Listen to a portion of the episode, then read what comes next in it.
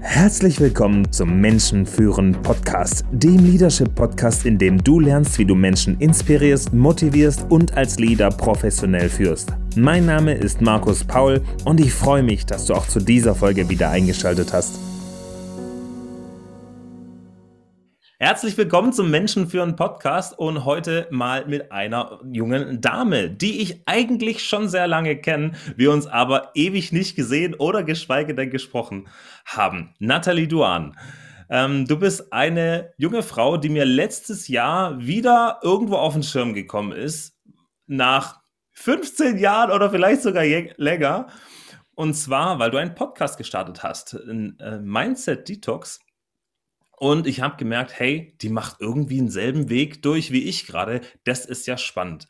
Und dann habe ich mir deinen Podcast angeschaut und, oder, und angehört. Es ist ja viel Ton, aber du hast ja auch angefangen, irgendwann Videos dazu zu machen. Und dachte, hey, das ist sehr cool, dass die das macht, aber es interessiert mich noch mehr. Auf Instagram bist du sehr fleißig unterwegs, hast sehr viele Bilderchens und du hast ungefähr genau vor einem Jahr angefangen, überhaupt das Thema Mindset in, auf den Weg zu bringen. Von dem her ist es umso spannender, dass wir heute sprechen. Das war nämlich im April letztes Jahr. Ich habe extra nochmal ja. nachgeschaut. Und ja, du hast Gesundheitsmanagement. Du bist im Gesundheitsmanagement unterwegs, äh, hast da das studiert, glaube ich. Du hast mit deinem Mann zusammen ein EMS-Fitnessstudio und bist jetzt psychologische Beraterin und das in deinen jungen Jahren. Hast du die 30 überhaupt schon? Ja. Wahnsinn, aber okay, das Thema war schon von vornherein falsch, aber es ist einfach schön, dass du da bist und dass ich mich jetzt mit dir unterhalten darf. Hallo Nathalie. Ich freue mich auch sehr. Vielen, vielen Dank für die Einladung. Es ist einfach krass, wie du sagst. Also nach so langer Zeit, nachdem wir uns nicht gesehen und auch nicht gesprochen haben, jetzt in dem Format, ich freue mich echt. Ja. Wir kennen uns aus dem Gymnasium, oder? Ja. Manometer. Ich habe 2006 mein Abitur gemacht. Das heißt, wir kennen uns schon davor. Und die Frage ist, warum kennen wir uns denn eigentlich? Weil wir sind ja schon noch zwei, drei Jährchen auseinander. Ähm, das schon. Aber ist die Frage. Auch, ich glaube, ich hatte mit meinem Mann darüber. Ähm, du hast Basketball gespielt, oder? Ja. Und ich glaube, da so mit, ähm, mit Marius und David. Oh je, irgendwie, irgendwie, irgendwie so, ich kann, ich krieg's ja auch nicht mehr richtig zusammen. Daher also, kenne ich ja David. Daher ja. kenne ich den. ähm, ihr wart ja damals schon ein Pärchen, gell? Und oder seid ihr da so in der Zeit irgendwo euch begegnet? Aber ich kann mich auch daran erinnern, es gab mal so eine Tanz-AG.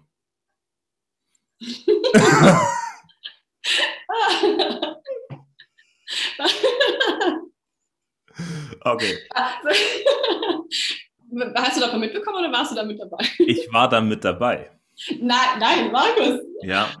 Und Mach zwar, oder so Projekttage oder irgendwas, und da gab es mal so ein Hip-Hop-Dings, das ihr zwei gemacht habt. Ihr habt Hip-Hop-Tanzen beigebracht oder so einen Kurs oder im Fitnessstudio in Speiching, irgendwie sowas. Ja. Und da habe ich mich mal mit rein reingetraut. Nein, wie, kon, wie kann ich das vergessen? Ich musste echt in meinen Erinnerungen graben. Dass, Keine Ahnung, da waren 20, 30 Kids. Ja, und du, hallo? Du. ja, schon. Also der große Typ, der so unbeholfen versucht, Hip-Hop zu tanzen, der war ich. was, war denn, was war denn da so dein, dein äh, Move, dein Signal-Move? Hattest du einen? also ich war damals schon von äh, Daves Art, seinen Körper zu bewegen, sehr, sehr beeindruckt, weil er das Thema Hip-Hop-Tanzen, glaube ich, sehr gut verinnerlicht hatte damals schon. Und so gewisse, einfach so fließende Körperbewegungen, die kann ich nicht. Das müssen wir unbedingt nochmal testen. Also sobald das ganze Corona-Thema vorbei ist. Ne, äh. Hast du Standardlatein getanzt damals? Ähm, oder irgendwie nee, sowas? nicht wirklich, aber dann so auch mit Paartanz ein bisschen angefangen. Ja, irgendwie Paartanz, ja. Also übers Tanzen habe ich auf jeden Fall dich und Dave im Kopf. Ansonsten irgendwelche Schulaktionen, wo man sich halt ständig irgendwie über den Weg läuft.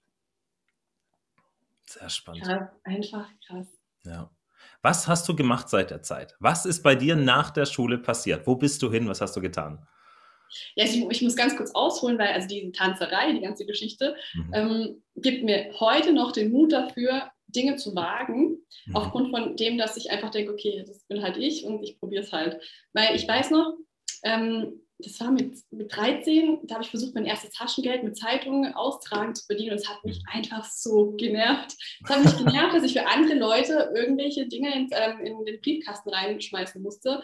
Und ich dachte, es regnet, es ist zu heiß, es nervt mich, die ganze Lauferei. Und dann dachte ich, es muss doch irgendeine andere Möglichkeit geben. Hm. Und Tanzen hat mir schon immer Spaß gemacht. Und dann äh, dachte ich, ja, mache ich mal einen Aushang in der Schule.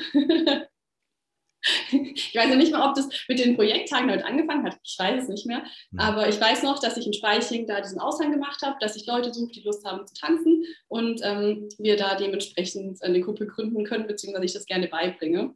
Und darüber ging es dann, dass ich in Speiching habe ich unterrichtet dann ähm, in einem Fitnessstudio, habe da drei unterschiedliche Kurse gegeben. In Trossing habe ich dann auch noch unterschiedliche Kurse von kleinen bis Erwachsene gegeben und dann so meinen Weg gefunden, das erste Mal so in der Selbstständigkeit zu sein, mhm. zu sagen, hey, mit dem, was ich bin, wirklich, das reicht schon aus, um anderen Menschen irgendwie Mehrwert zu geben. Und ähm, ja, das war dann, das hatte ich so im Hinterkopf, aber noch verstanden hatte ich es noch nicht. Ich hatte es zwar schon umgesetzt, aber verstanden noch nicht. Und äh, nach der Schule, ich weiß nicht, wie es dir ging, aber ich gehöre zu denen, die nicht wussten, was sie machen sollen. Und ich habe dann echt noch gedacht, ich mache halt einfach irgendeine Ausbildung. Und ähm, ich hatte damals den Inhaber vom, vom Fitnesspark in Speiching, der hat zu mir gesagt, verschwende doch dein Potenzial nicht, jetzt warst du schon auf dem Gymnasium, du hast einen gewissen Abschluss, ähm, mach doch was draus, studier doch was. Und dann war so, ja, was mache ich denn gern? Ich mache gern was mit Menschen, ich ähm, finde es unglaublich wichtig, gesund zu sein, mhm. weil mit Gesundheit kannst du dann auch dementsprechend Leben aufbauen in einer guten Qualität.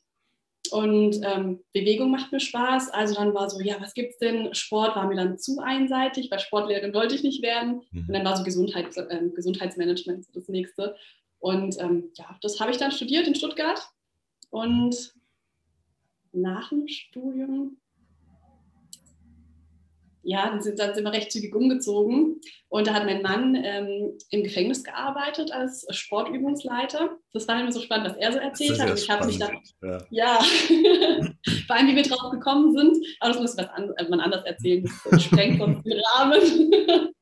Und ich habe hab mich dann auch umgeschaut, was könnte ich denn machen und bin dann in der Psychiatrie gelandet, nicht als Patient. Ähm, Sorry. Ja, gut, gut, das ist schon mal gut. Und es war für mich das, so eine krasse Erfahrung. Ich weiß noch, wie ich immer gedacht habe, da landen wirklich nur Psychopathen in so einer, in so einer Anstalt. Okay. Und selber dort zu sein und Teil von einem Team zu sein und zu sehen, wie sich die Ärzte, Therapeuten, das Personal darum kümmert, aber auch, ähm, das war eine akute Klinik, also da waren wirklich Leute, die, die wussten einfach nicht mehr weiter, die waren am Ende ihrer Station.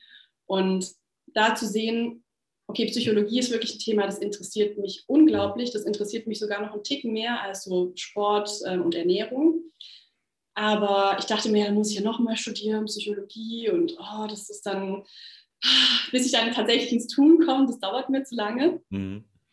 Ähm, aber was ich da gemerkt habe, ist so, auf der einen Seite wird man so schnell von der Gesellschaft abgeschoben, mhm. weil man einfach nicht mehr weiter weiß und man ist vielleicht selber gar nicht schuld dran. Mhm. Aber man hätte einfach zu einem früheren Zeitpunkt Hilfe und Unterstützung gebraucht. Aber hat sie nicht bekommen. Und deswegen mhm. landet man in so einer Klinik. Oftmals. Nicht immer, oftmals. Und dann war für mich so, nee, ich möchte schon im präventiven Bereich zu tun haben. Ich möchte Menschen abholen können vorher, bevor sowas passiert, so wenn die ersten Anzeichen, okay. zum Beispiel von einer depressiven Stimmung oder sowas, oder einfach nur, wenn man schon merkt, ich bin nicht mehr ganz so glücklich, mhm. irgendwas stimmt nicht, ich würde gerne mehr aus meinem Leben haben, da einzugreifen.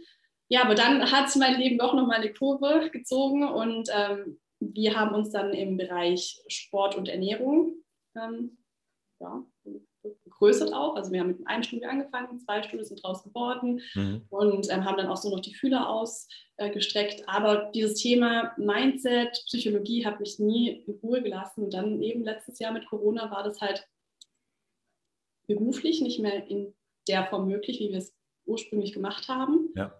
Und dann war für mich halt echt auch mal kurz so ein so ein Loch. Dein ja. eigenes Loch. Ja. Ja. Und Was passiert in so einem Loch mit dir? Wenn du da sowas schon gesehen hast, dass Menschen richtig am Boden sind, kriegst du dann Panik? hm, nee, Panik nicht, aber ich ziehe mich zurück. Mhm. Aber einfach nur, weil ich für mich als Person, ich brauche dann Ruhe, ich muss mhm. dann meine Gedanken sortieren, ich muss dann wissen, was für ein Zustand bin ich, wo will ich mhm. hin und was brauche ich dazu. Mhm. Und ich bin dann jemand, der dann gerne eben auch selber Podcasts hört und sich dann auch ein Umfeld sucht von Menschen, die dann schon da sind, wo ich gerne hin möchte. Einfach als Inspiration.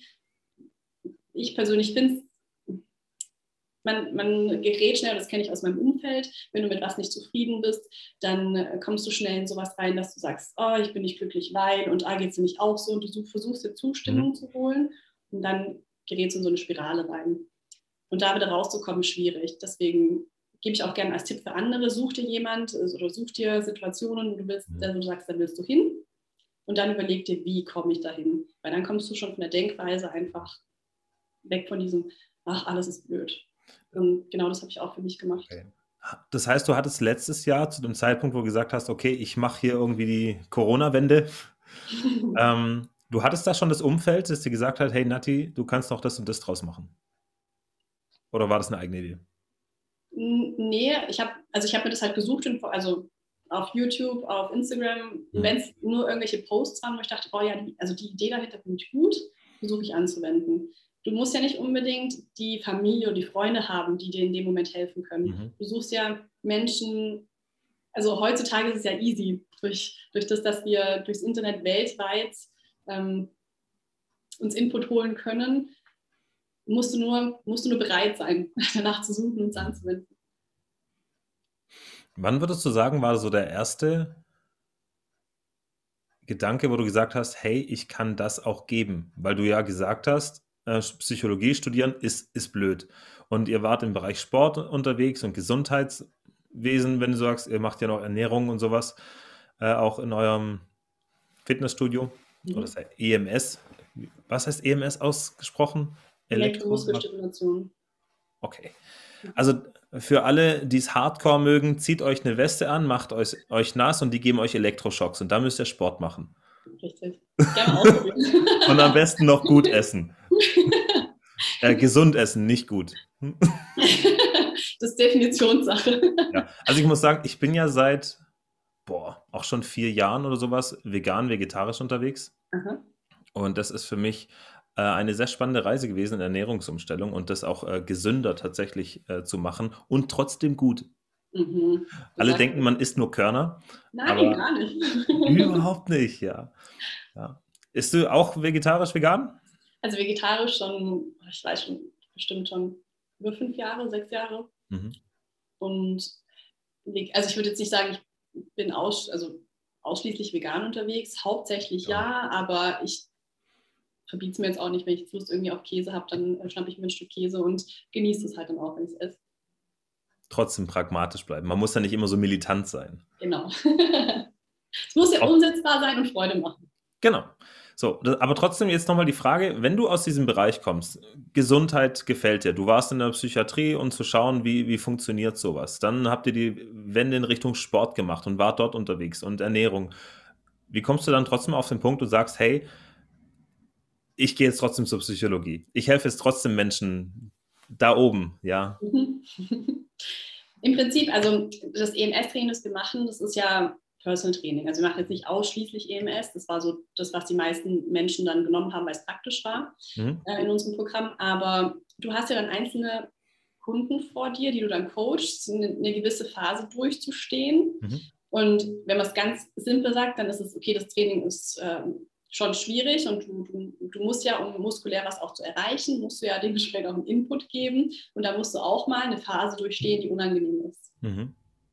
Und als Trainer bist du dafür verantwortlich, dass du deinem Kunden das richtige Maß gibst an Anleitung, an dem Fall Strom oder Intensität oder Übungsauswahl, dass der motiviert genug bleibt, da dran zu bleiben, dass er auch spürt, da ist ein Resultat dann nachher da, also das bringt mir was, wenn ich da durchstehe. Mhm. Und ähm, ja, du musst ihn mental schon stärken, da durchzugehen.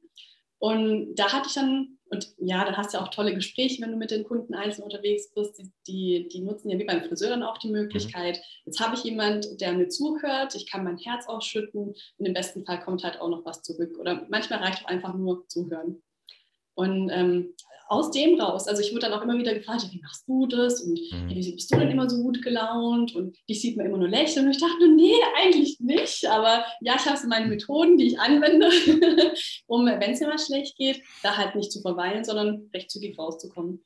Und ähm, das habe ich in meinem Umfeld gestreut und habe halt immer wieder positives Feedback dazu bekommen. Und als eben das mit Corona losging, so der, die erste Welle und mhm. du wusstest nicht, was passiert in der Zukunft und dann war ich eben selber in so einer Situation. Mhm. Und dann dachte ich so, jetzt, also, was mache ich? Die nächsten zehn Tage. Zehn Tage sind immer für mich so eine Dauer, da kann ich was Neues probieren, man kann rausfinden, bringt mir das was, nützt mir das was, ähm, wenn nicht, dann war das eine nette Erfahrung, muss, äh, muss man aber keine weiteren Gedanken machen. Das heißt, an der Stelle kein Perfektionismus, sondern einfach mal loslegen. Da ja, da. Oder der Schmerzpunkt war zu groß. Scheiße, ich muss jetzt ins Handeln kommen. genau, also wirklich so, ja.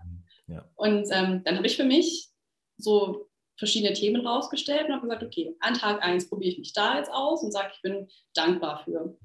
Und wenn ich das den ganzen Tag geschafft habe, dann gehe ich am zweiten Tag das nächste Thema an wenn ich es nicht geschafft habe, dann muss ich ja den zweiten Tag nochmal überdauern oder durchstehen und sagen, nee, jetzt konzentriere ich mich nochmal darauf, dankbar zu sein für das, mhm. was ich habe und wirklich dankbar zu sein, wenn ich es geschafft habe, nächster Tag.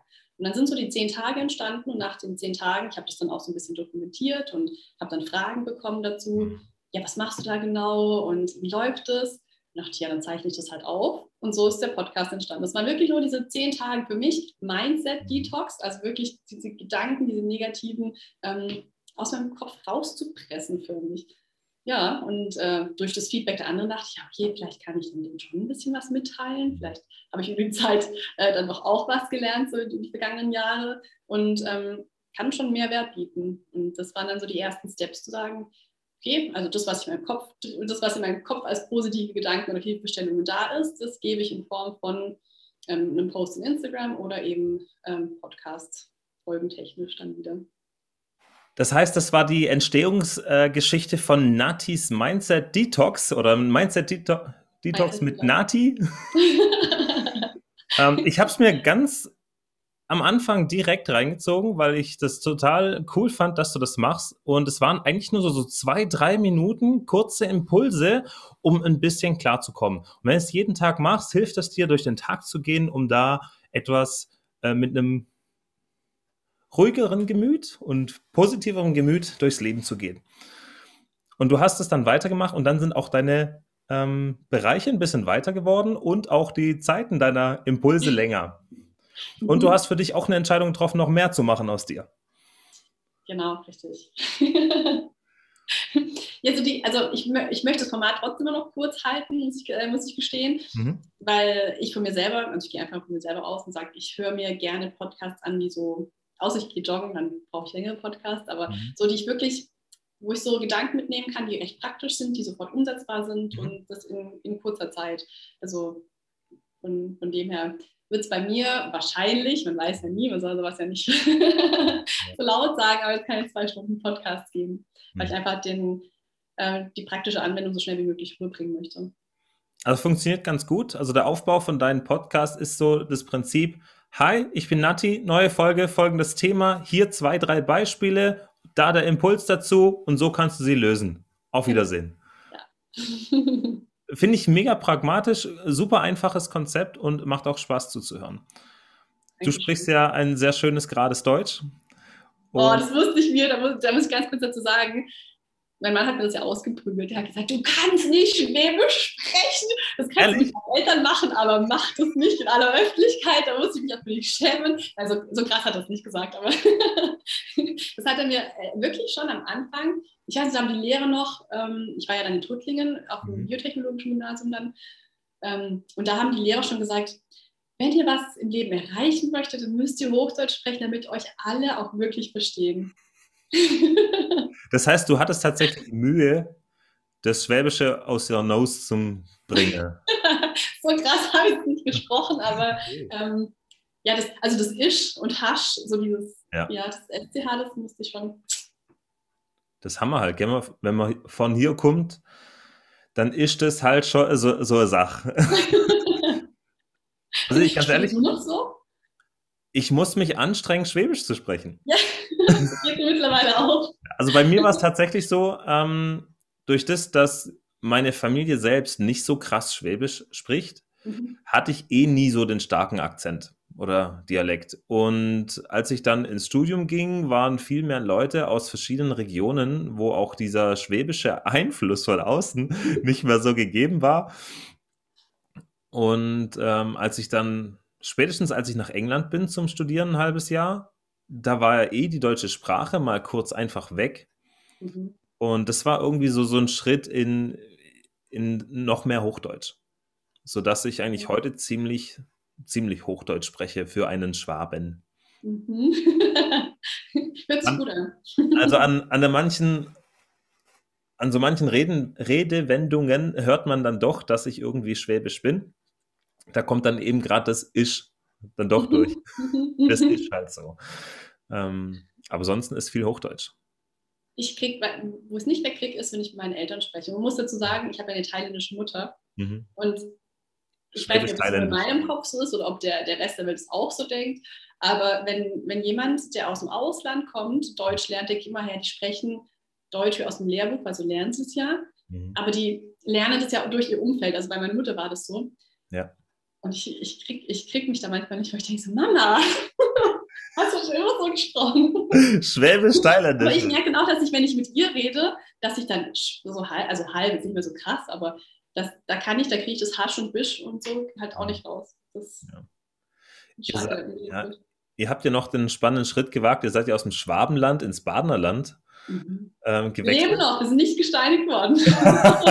ja, vielleicht auch wegen der Sprache, weil man es nicht so hört, vielleicht. Und euch vielleicht auch nicht so ganz ansieht. Ähm, aber ich sag mal, ihr seid in Offenburg, oder? Richtig, ja. Ja, die schöne Seite vom Schwarzwald, sage ich immer das ist wirklich wunderschön. Ich bin jedes Mal fassungslos, wenn wir zu meinen Eltern fahren. Mhm. Und da schneit es halt noch und bei uns äh, blühen die ersten Blumen. Das ist unfassbar. Ja. Das heißt, bei euch ist auch schon alles grün jetzt gerade? Ja. Ja, bei uns fängt es jetzt an. das freut mich für euch. Auf der Alp ist immer ein Kittel kälter. Sehr, sehr cool. Muss das halt nur einfach mehr Scheine ne? und Wärme verbreiten. So ist. Das machst du ja sehr gut. So, das heißt, du hast jetzt aber nach dem Mindset Detox noch einige Folgen drangehängt und den Podcast gibt es bis heute. Richtig, ja. Ja, wo geht die Reise noch hin ab heute oder wo stehst du heute? Ihr Fitnessstudio ist noch nicht so ganz, das heißt, ihr könnt noch nicht voll Betrieb machen oder dürft ihr schon wieder? Also mit medizinischer Grundlage ja. Also mhm. wenn es in die therapeutische Richtung geht, dann ja. Aber so ganz klassisch, so wie wir es davor gewohnt ähm, waren, leider noch nicht. Ja, das heißt aber, für dich geht die Runde, die du eingeschlagen hast oder die Richtung, die du eingeschlagen hast, äh, durchaus weiter jetzt. Mhm. Ich habe mich erste Tage ähm, mit, also ich muss sagen, über die Zeit hinweg ist so die Arbeit von einem Coach generell für mich viel wertvoller geworden. Also auch nicht nur ich persönlich, sondern andere Coaches, so wie du zum mhm. Beispiel, dass man im Leben so viele Kurven vermeiden kann, wenn man zum richtigen Zeitpunkt jemand an der Hand hat, der eine durchführt. Man muss nicht alles immer erst selber ertesten, erproben. Natürlich gehört es ein Stück weit zum Leben dazu. Aber wenn da jemand ist, der sich so ein bisschen, die einfach zeigt, okay, in die Richtung gibt es die und die Möglichkeiten, dann weißt du schon mal, okay, das ist schon mal der Weg, da möchte ich mal hin. Ähm, und das ist immer wertvoller für mich gewesen, dass ich das anwenden konnte, was mir andere Menschen mitgegeben haben und auf der anderen Seite habe ich selber erlebt, wie es ist, es anderen weiterzugeben. Mhm. Und meine Pläne für die Zukunft sind, und da bin ich gerade ganz intensiv dran, und das wird sich auch die nächsten Wochen, spätestens zwei Monate, ähm, geht es dann offiziell los.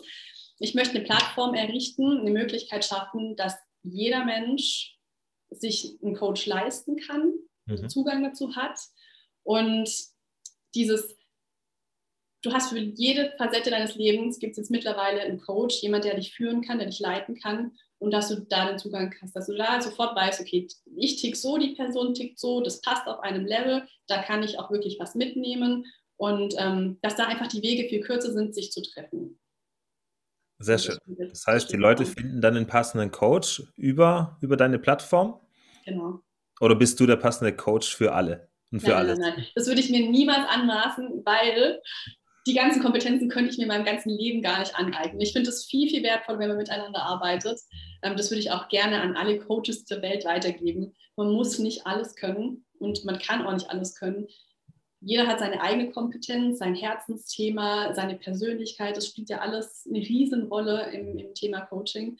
Und für jeden gibt es einen richtigen. Also wieso sich irgendjemandem, also wieso sich Leute wegnehmen oder eine Konkurrenz schaffen, die überhaupt gar nicht nötig ist, weil wir zusammen mhm. viel mehr erreichen können. Das, das ist ein sehr schöner Gedanke. Wo würdest du sagen, wenn du bist ja auch Coach, das heißt, äh, du, du hilfst ja auch Menschen als Coach für den Bereich mittlerweile. Was ist so dein Thema, wo du sagst, hey, da bin ich jetzt diejenige, die eine gewisse Expertise mit reinbringt? Ist es das positive Denken oder dieser Mindset-Shift oder was würdest du sagen? Ja, aber in Kombination mit ähm, Selbstbewusstsein. Nicht Selbstbewusstsein als Selbstvertrauen, ich stehe jetzt hier und bin jetzt jemand, sondern mhm. wenn man dieses Wort in zwei Teile teilt, Selbst und Bewusstsein. Mhm. Zu wissen, ich bin eigentlich mit dem, was ich bin, schon völlig ausreichend. Mhm. Und das dann auch nach außen tragen zu können, weil Selbstbewusstsein für mich fängt innen drin an. Das ist nicht keine Fassade, die ich aufsetzt. Geht natürlich. Also es gibt Methoden, wo du, wo du selbstbewusst auftreten kannst. Äh, gegenüber einer großen Gruppe beispielsweise, wenn du auf der Bühne stehst, da gibt es ja tolle Methoden. Aber um langfristig wirklich selbstbewusst zu sein und dieses Urvertrauen in sich zu haben, musst du halt ganz tief in dir selber an, anfangen. Mhm. Und das aufbauen, also das aufzubauen, Menschen dabei zu unterstützen und zu helfen, äh, dieses Urvertrauen zu schaffen, dieses Bewusstsein für sich selber, die Bedürfnisse, was kann ich, wo will ich hin, all das, das ist das, wo ich gerne Menschen begleite und wo auch, wo ich sage, das ist mein Steckenpferd. Wenn jetzt da draußen Men Menschen zuschauen und sagen, hm, das klingt ja spannend, aber bei mir ist die Gatste Bomnuff, also bei mir ist das alles schon zu spät. Was sagst du denen? Es ist nie zu spät anzufangen, weil du hast ja, das ist ja schon da. Es ist ja, das ist ja einfach nur überlagert von all dem, ich sag mal, Müll und Schlamm, den du über dein über den Alltag und das Leben gesammelt hast. Das ist, man muss so einfach anfangen. Immer dann, wenn es einem bewusst wird, auch wenn es in dem Moment Schmerz bedeutet, durch den Schmerz wird einem das bewusst, dann ist das der Zeitpunkt, wo man anfängt, das auf die Seite, so das sauber zu machen, das wegzuwischen, so, Schicht für Schicht. Also es ist nie zu spät.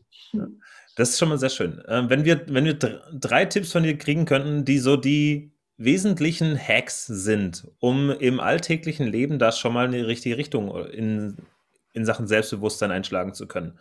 Was würdest du als so zwei, drei Tipps ganz konkret mitgeben, wo du sagst, hey, genau das, das hilft schon relativ schnell, relativ viel? Sich Gedanken zu machen, was kann ich denn schon? Also worauf bin ich stolz? Mhm. Wenn es einem schwerfällt, das in dem Moment ad hoc zu sagen, dann gerne auch die Hilfe von anderen, ähm, von nahestehenden Personen, aber vielleicht auch welchen, die du erst vor kurzem kennengelernt hast, einfach mal zusammenzutragen, was bin ich denn? Also was, was, was trage ich denn schon in mir? Mhm. Was sehen andere in mir einfach als Basis? Aber zeitgleich auch dir, und das als zweiten Punkt, ähm, die Ruhe zu gönnen. Mhm. Und wenn auch das manchmal schmerzhaft ist, aber dich vielleicht auch mal einzuschließen, wenn es nicht anders geht, das Handy auf die Seite zu legen mhm. und dich mal mit deinen eigenen Gedanken zu befassen. Dir wirklich die Ruhe für deinen Kopf zu gönnen. Ich meine, ähm, das Thema Meditation kommt ja auch immer immer öfters jetzt. Mhm. Ähm, ob, du musst es nicht Meditation nennen, du kannst es auch ganz anders nennen, aber dir einfach mal die Möglichkeit der Ruhe gönnen für deine Gedanken, für das, was in dir steckt. Und dann wird man einfach nochmal was ganz anderes in sich entdecken. Und das gar nicht auf einer spirituellen Ebene, sondern einfach nur, wer bin ich, wenn ich niemandem irgendwas beweisen muss? Das ist eine sehr schöne Frage. Wer bin ich, wenn ich niemandem irgendwas beweisen muss? Okay. Warum sagst du, ist es notwendig, sich die Ruhe zu nehmen? Wir haben doch alle, alle Zeit der Welt. Oder was hast du festgestellt? Da ist ständig irgendwelche Ablenkungen. Also nennen wir einen Moment, wo wir nicht abgelenkt sind. Hm. Also ich stelle die Frage natürlich auch für unser Publikum, ähm, weil es klingt so banal. Nimm dir Zeit für dich und überleg dir, was du gut kannst und worauf du stolz sein darfst. Heißt aber im übertragenen Sinne, die meisten Menschen da draußen, die machen das nicht.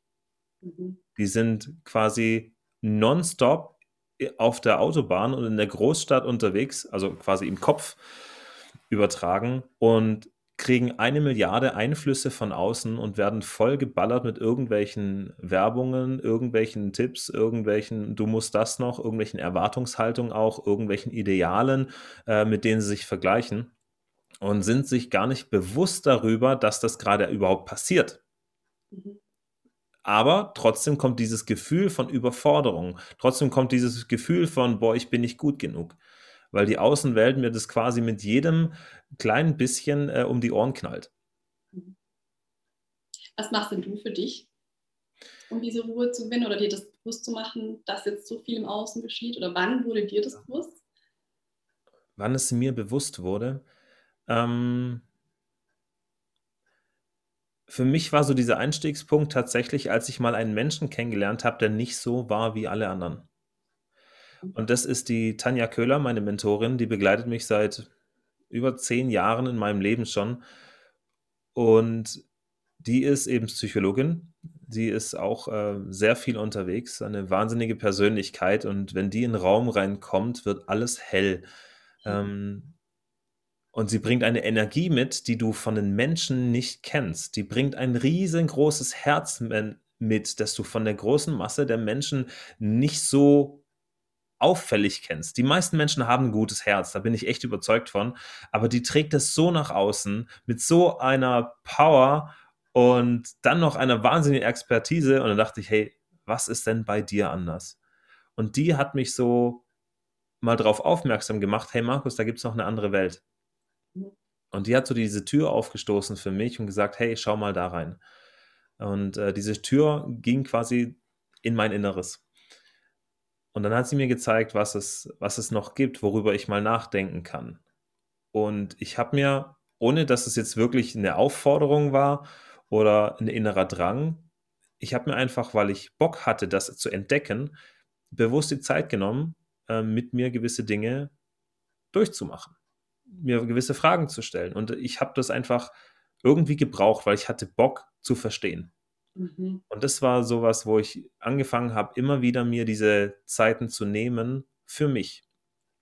Ganz praktisch ideal im Alltag ist für mich, wenn ich eine halbe Stunde habe oder Stunde habe, einfach in den Wald. Das Schöne ist, ich lebe auf dem Land ähm, und es dauert für mich bis zum nächsten Wald maximal fünf Minuten zum Laufen. Ja. So so blöd es klingt, aber es ist so schön und zwar Handy aus oder Handy gar nicht erst mitnehmen. Ja, oder wenn, dann auch so Musik, die vielleicht keine Sprache hat, sondern nur instrumental ist. Manchmal nehme ich auch Podcasts mit. Ähm, manchmal nehme ich aber das Handy mit oder dieses Tonaufnahmegerät, um meine Gedanken rauszusprechen. Und das ist so mein Detoxing. Ja, die, mhm. meine Me-Time, die ich mir, die ich mir gönne, um mal eine halbe Stunde oder Stunde, manchmal werden es zwei, es kam auch schon ein Wandertag bei raus, ja, aber es ist einfach so, wo ich sage, ich sage nicht, es muss eine Viertelstunde gehen und exakt 15,00 Minuten, sondern ich lasse einfach mal laufen.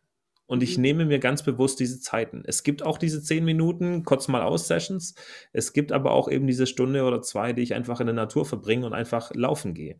Und das ist auch hier zu Hause eigentlich echt unkompliziert, wo ich sage, hey, ich gehe eine Runde laufen. Und dann sagt sie, alles gut, geh. Das ist meine nächste Frage gewesen. Macht ihr das zusammen? Vielleicht habt ihr auch einen Podcast auch, zusammen. Ja, also Steffi und ich haben einen Podcast zusammen. Der hatte eigentlich die, die Ursache, dass wir herausgefunden haben, dass eine Sache, die wir unglaublich gern zusammen machen, ist Zeit verbringen und diese tiefgängigen Gespräche, aber manchmal auch diese humorvoll sinnlosen Gespräche zu führen. aber das ist was, was uns einfach zusammenschweißt. Deswegen haben wir da den Podcast gegründet. Der ist aber, ich sag mal, eher mit wenig Tiefgang, sondern einfach eher unterhaltsam und ein bisschen so nachgedacht, so laut gedacht. Und äh, mhm. das soll eher den Anspruch haben. Aber ja, wir gehen auch ähm, zu zweit in den Wald oder zu dritt, ja. Ähm, und wir sind dann unterwegs und lassen einfach mal laufen. Und die Gedanken, die kommen, sprechen wir aus, unterhalten uns drüber. Und manchmal gibt es auch Zeiten, wo wir gar nicht sprechen, sondern einfach nur unterwegs sind. Auch das machen wir. Darf ich dazu eine Frage stellen? Ja, natürlich. wenn, wenn ihr so Momente habt, wo ihr nicht miteinander sprecht, aber eine ganze Weile miteinander Zeit verbringt. Mhm. Wie fühlt sich das, wie, hat sich das anfangs für dich, für euch angefühlt? Gab es da mal einen Moment, wo ihr gesagt habt, ach irgendwie, wir haben uns gar nichts zu sagen, ist ja voll doof? Oder habt, konntet ihr das schon in einer gewissen Form schon immer wertschätzen? Ich sag mal, in früheren Beziehungen kenne ich genau das, was du gerade schilderst. In früheren Beziehungen hatte ich tatsächlich die Momente, es bricht sofort eine Panik aus, wenn du mal nichts zu sagen hast. Mhm. Das war voll übel früher. Aber mit, mit Steffi ist es tatsächlich äh, an. Ich glaube, wir haben uns im richtigen Moment einfach gefunden. Und wir hatten noch nie diese Schuldzuweisung oder sowas. Hey, du hast mir nichts mehr zu sagen oder äh, du trennst dich von mir oder keine Ahnung, du koppelst dich von mir ab, sondern wir gönnen uns gemeinsam die Ruhezeiten, weil wir, glaube ich, so eine super Balance haben zwischen Schweigen und sich absolut auszukotzen mit allem, was gerade im Kopf ist. Ich mhm. glaube, die Waage hält sich bei uns gut, aber wir hatten da nie die Situation, an dem es unangenehm wurde, weil Stille ist. Ähm, und auch darüber haben wir gesprochen. Also es macht, also Beziehungstipp an der Stelle, es mhm. macht durchaus Sinn, auch mal darüber zu sprechen, was es mit einem macht, wenn man mal nichts zu sagen hat. Absolut. Ist auch das, also das sind so Zeiten, das kann man sich zusammengönnen. Das ist ja auch so eine Form von ähm, Meditation, die man zusammengestalten kann. Einfach nur mal die, die Energie des anderen zu genießen, die Anwesenheit des anderen zu genießen, zu wissen, ich kann, also da kann ich ja schon sein, wie ich bin. Also es gibt wirklich Menschen in unserem Leben, da können wir wirklich genau so sein, wie wir sind. Und das in Bezug auf Reden, also wenn ich da jetzt was sagen will, dann kann ich das sagen, ich muss es nicht sagen. Die Person ähm, merkt aber auch, okay, da ist vielleicht ein Gedanke, die wird er oder sie gern aussprechen, aber da ist irgendeine Barriere, vielleicht kann ich da schon mal den, so die Hand reichen und sagen, okay, ähm, mir ging es so und so, wie ist denn deine Stellungnahme dazu? Einfach mal so eine Brücke zu schlagen. Und ähm, das hat ja auch was mit, in, also sich selber kennenzulernen, zu wissen, wo, wo stehe ich denn im Leben, was sind meine Bedürfnisse und die dann auch Partner auf Partnerebene, die dann auch so zu kommunizieren. Ja, klar. Also so ein Partner an der Seite macht brutal viel aus. Ähm, es hat aus meiner Sicht viel damit zu tun, einfach diese Augenhöhe zu finden. Mhm. Ähm, und Augenhöhe bedeutet, du darfst alles sagen, ohne dass es bewertet wird. Oh ja, oh, ist das wertvoll. Es ist, es ist wahnsinnig. Einfach dieses Nicht-Bewerten, sondern wenn Steffi was hat, weiß ich genau, okay, ich bin jetzt einfach für sie da und ich nehme es an. Ich bin jetzt nicht in der Position, als dass sie ihr sagen dürfte oder überhaupt sollte, äh, ob das jetzt gut oder schlecht ist, was sie da meint oder denkt oder von sich gibt. Sondern es geht einfach nur darum, hey, du brauchst es jetzt, dass ich für dich da bin. Also gebe ich dir das, für dich da zu sein. Und das reicht. Mhm. Und dieses ständige Bewerten äh, ist genau das was, das, was die Augenhöhe verlieren lässt. Vor allem in der Partnerschaft. Den anderen zu bewerten macht überhaupt keinen Sinn, sondern ähm, sich gegenseitig, sag mal, anzusehen und anzunehmen und nicht nur immer verstanden werden wollen, sondern verstehen wollen, hinzuhören. Mhm. Ja, das ist was auch nicht nur in der Partnerschaft, äh, in einer Liebesbeziehung, sondern in jeder zwischenmenschlichen Beziehung unglaublich wertvoll ist. Und ähm, wo Dankbarkeit hochkommt. Du hast ja mit der Führungsebene zu tun, ne? Das ja. Dein Coaching geht ja in die Richtung. Ja. Kann, wie, wie ist es für die Menschen, wenn du diesen Ansatz dort auch vermittelst? Ist es für Führungskräfte schwierig, diesen Gedanken zu sehen? Oder erfährst du da oft irgendwie Zuspruch, dass du sagst, ach stimmt, das habe ich noch gar nicht so gesehen, dass ich diese Dankbarkeit und Wertschätzung gar nicht rüberbringe oder ähm, meine Mitarbeiter so anzunehmen, wie sie sind und einfach ihre Stärken und Schwächen so einzu... Also man kann sie auch einsetzen. Aus meiner Erfahrung werden über 80 Prozent der Führungskräfte auf ihre Position gesetzt, ohne dass sie das Prinzip der Führung kennengelernt haben oder wollten. Mhm. Viele wollten Karriere machen äh, und hatten nur den Gedanken im Kopf, ich will möglichst viel Geld verdienen und möglichst einen hohen Status haben. Aber was das bedeutet, Führungskraft zu sein, äh, vor allem was es zwischenmenschlich macht, äh, sehen viele Leute als Führungskräfte nicht kommen. Und in dem Moment gibt es eher die Aha-Effekte und sagen, oh, ja, oh, das ist ja spannend. Habe ich noch gar nicht so gesehen. Vor allem, sie werden ja sehr schnell damit konfrontiert, dass auf einmal Menschen mit Erwartungen an sie herantreten.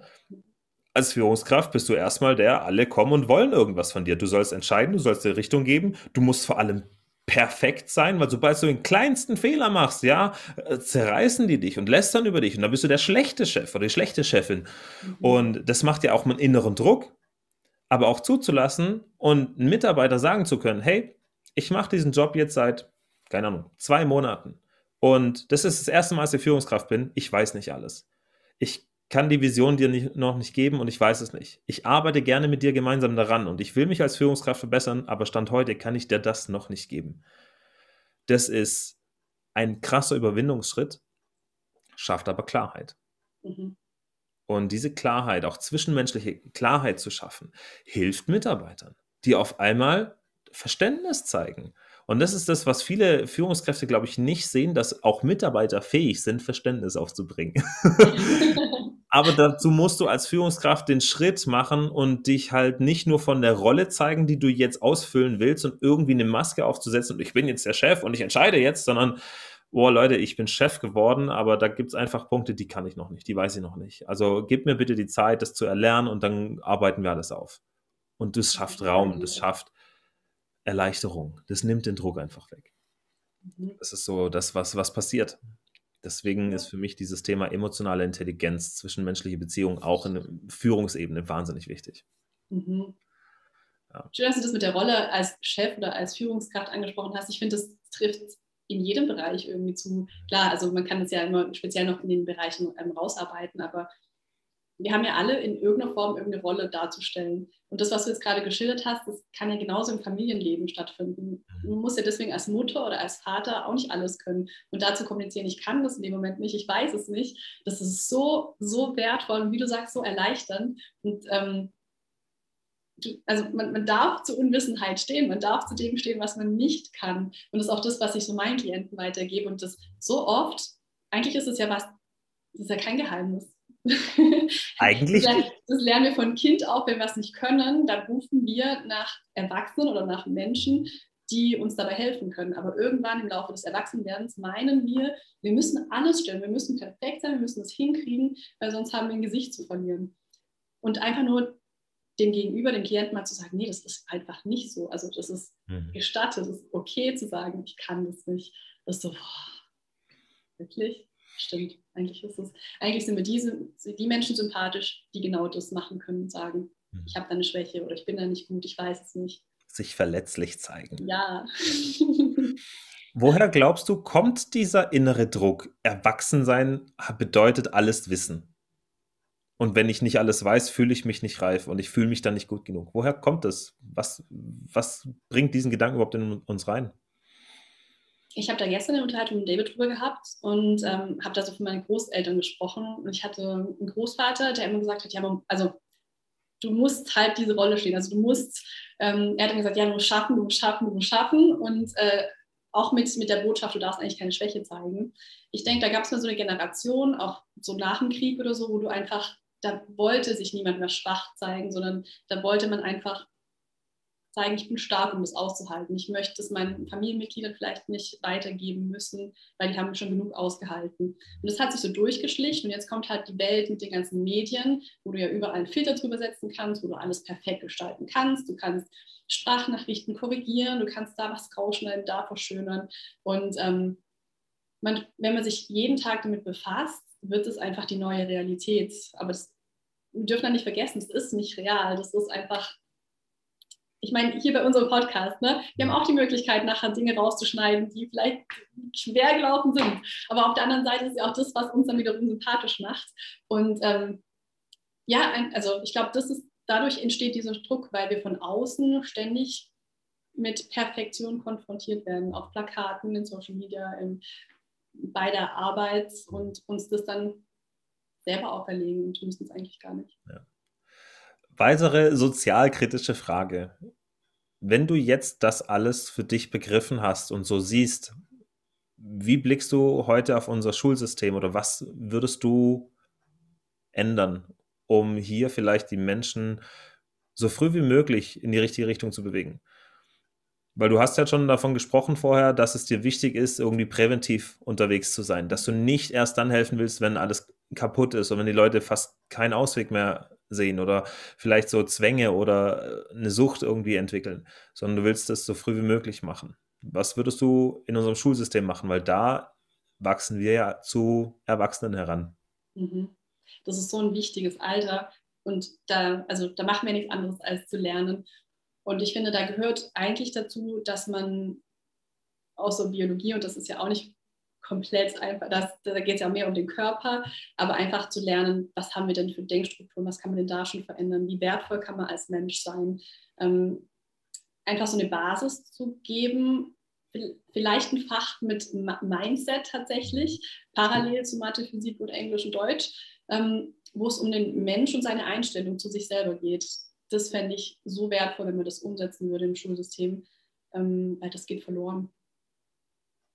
Das ist richtig. Also ich glaube, in den ein, zwei Jahren, die ich hatte kurz vorm Abi, ja, 12., 13. Klasse, da gab es so den ersten Ansatz mit so Sonderfächern. Da gab es dann tatsächlich auch mal das Thema Psychologie, eher als AG, mhm. aber noch nicht als Fach. Und es gibt ja schon ein paar Schulen, die das Fach Glück mhm. irgendwie eingeführt haben. Unterstützt du sowas dann? Ja, auf jeden Fall. Also ich habe auch erst kürzlich, ähm, habe ich auch gelesen, in Indien zum Beispiel, das ist total, totale Routine, dass die ähm, zwischen ihren Schulfächern haben die Yoga und Meditation. Das okay. ist schon mal eine Form, wo mhm. man das schon mal anwenden kann, wo man sich mit sich selber beschäftigt. Klar, das eine ist vielleicht auch einfach mehr auf den Körper bezogen. Das ist vielleicht ähm, das, was wir jetzt unter Sport verstehen würden, mit den ähm, Gegebenheiten, die sie haben. Aber, aber auch diese Medita Meditation, diese Ruhe, die sie sich gönnen, das sollte, sollten wir auch bei uns mhm. einführen. Finde ich, fände ich sehr wertvoll. Und es fehlt noch. Mhm. Sehr schön. Sehr gut. Wunderbar, liebe Nati. Sehr viel spannende Aspekte und es hat natürlich alles sehr, sehr viel Tiefgang. Wenn jetzt Leute sagen, boah, die Nati, die hat, glaube ich, was verstanden und die ist mir so brutal sympathisch, ich will mal mit der sprechen. Wie erreiche ich denn die Nati? Also aktuell am besten wirklich über Instagram, da mir gerne schreiben oder mir eine Sprachnachricht äh, hinterlassen. Ähm, das ist so gerade der Kanal, über das das ganze Thema fließt. Und ähm, da wird dann auch da werden auch die neuesten Neuigkeiten demnächst dann auch kommuniziert werden, unter anderem, aber da ist auf jeden Fall äh, immer Zugang da. Sehr gut. Da, wenn ihr Nati reinschreibt, könnt ihr sie finden, aber da ist aktuell noch das Thema Mindset Detox drin. Wenn sich da Nathalie Duan irgendwie befindet, äh, erreicht sie auf jeden Fall. Das ist sehr, sehr schön. Und ihr könnt ihr einfach nur folgen und zu schauen, was sie dann so berichten, äh, zu berichten hat. Da kommt fast täglich was. Also du bist sehr, sehr aktiv da auf jeden Fall. Da könnt ihr ganz viel hören. Ähm, aber ansonsten, du hast jetzt neulich auch so ein Testcoaching gehabt, das man machen kann, mal so ein Gespräch haben. Aber wer Bock hat, sich wirklich von der Nati coachen zu lassen, schreibt sie einfach an. Äh, macht sie alles möglich. Ansonsten, wenn ihr Bock habt, an eurem Körper zu arbeiten, ähm, auch da gibt es die richtigen Links. Da kann sie auch helfen, der Ernährung. Von dem ihr kriegt das Rundum-Paket für euer Wohlfühlgefühl bei Nati. Mit Markus zusammen fangen wir sogar noch an, zusammen zu tanzen. Ihr tanzt Salsa, oder viel? Genau, ja. Salsa, Bachata, so. Das war die letzten zwei, drei Jahre das, was, was uns als Paar echt gut getan hat. Sehr schön. Was echt Spaß macht. Also auch da könnt ihr viel lernen. Liebe Nati, es war mir eine riesengroße Freude, mit dir zu sprechen heute und über dich zu erfahren, wie dein Lebensweg gelaufen ist und was du heute da der Welt zurückgeben kannst. Und das ist, glaube ich, sehr, sehr viel äh, auf pragmatischem Weg in den kleinen Situationen des Alltags. Ähm, die kleinen Hacks des Lebens einzubauen, um dann positiver durchs Leben gehen zu können. Markus, vielen, vielen Dank für die schönen Minuten, Stunden, die wir jetzt miteinander verbracht haben. Das war wirklich grandios. Ich freue mich immer noch drüber, dass wir das gerade so machen. Alles klar. Also, in dem Fall, mach's gut, liebe Nati. Du auch. Vielen Dank, dass du auch bei dieser Folge wieder dabei warst. Wenn es dir gefallen hat, dann bewerte und abonniere jetzt den Menschen führen Podcast. Du willst im Umgang mit Menschen tief eintauchen und als Leader intensiv wachsen? Dann geh jetzt auf markuspaul.net, um ein kostenloses Erstgespräch zu vereinbaren.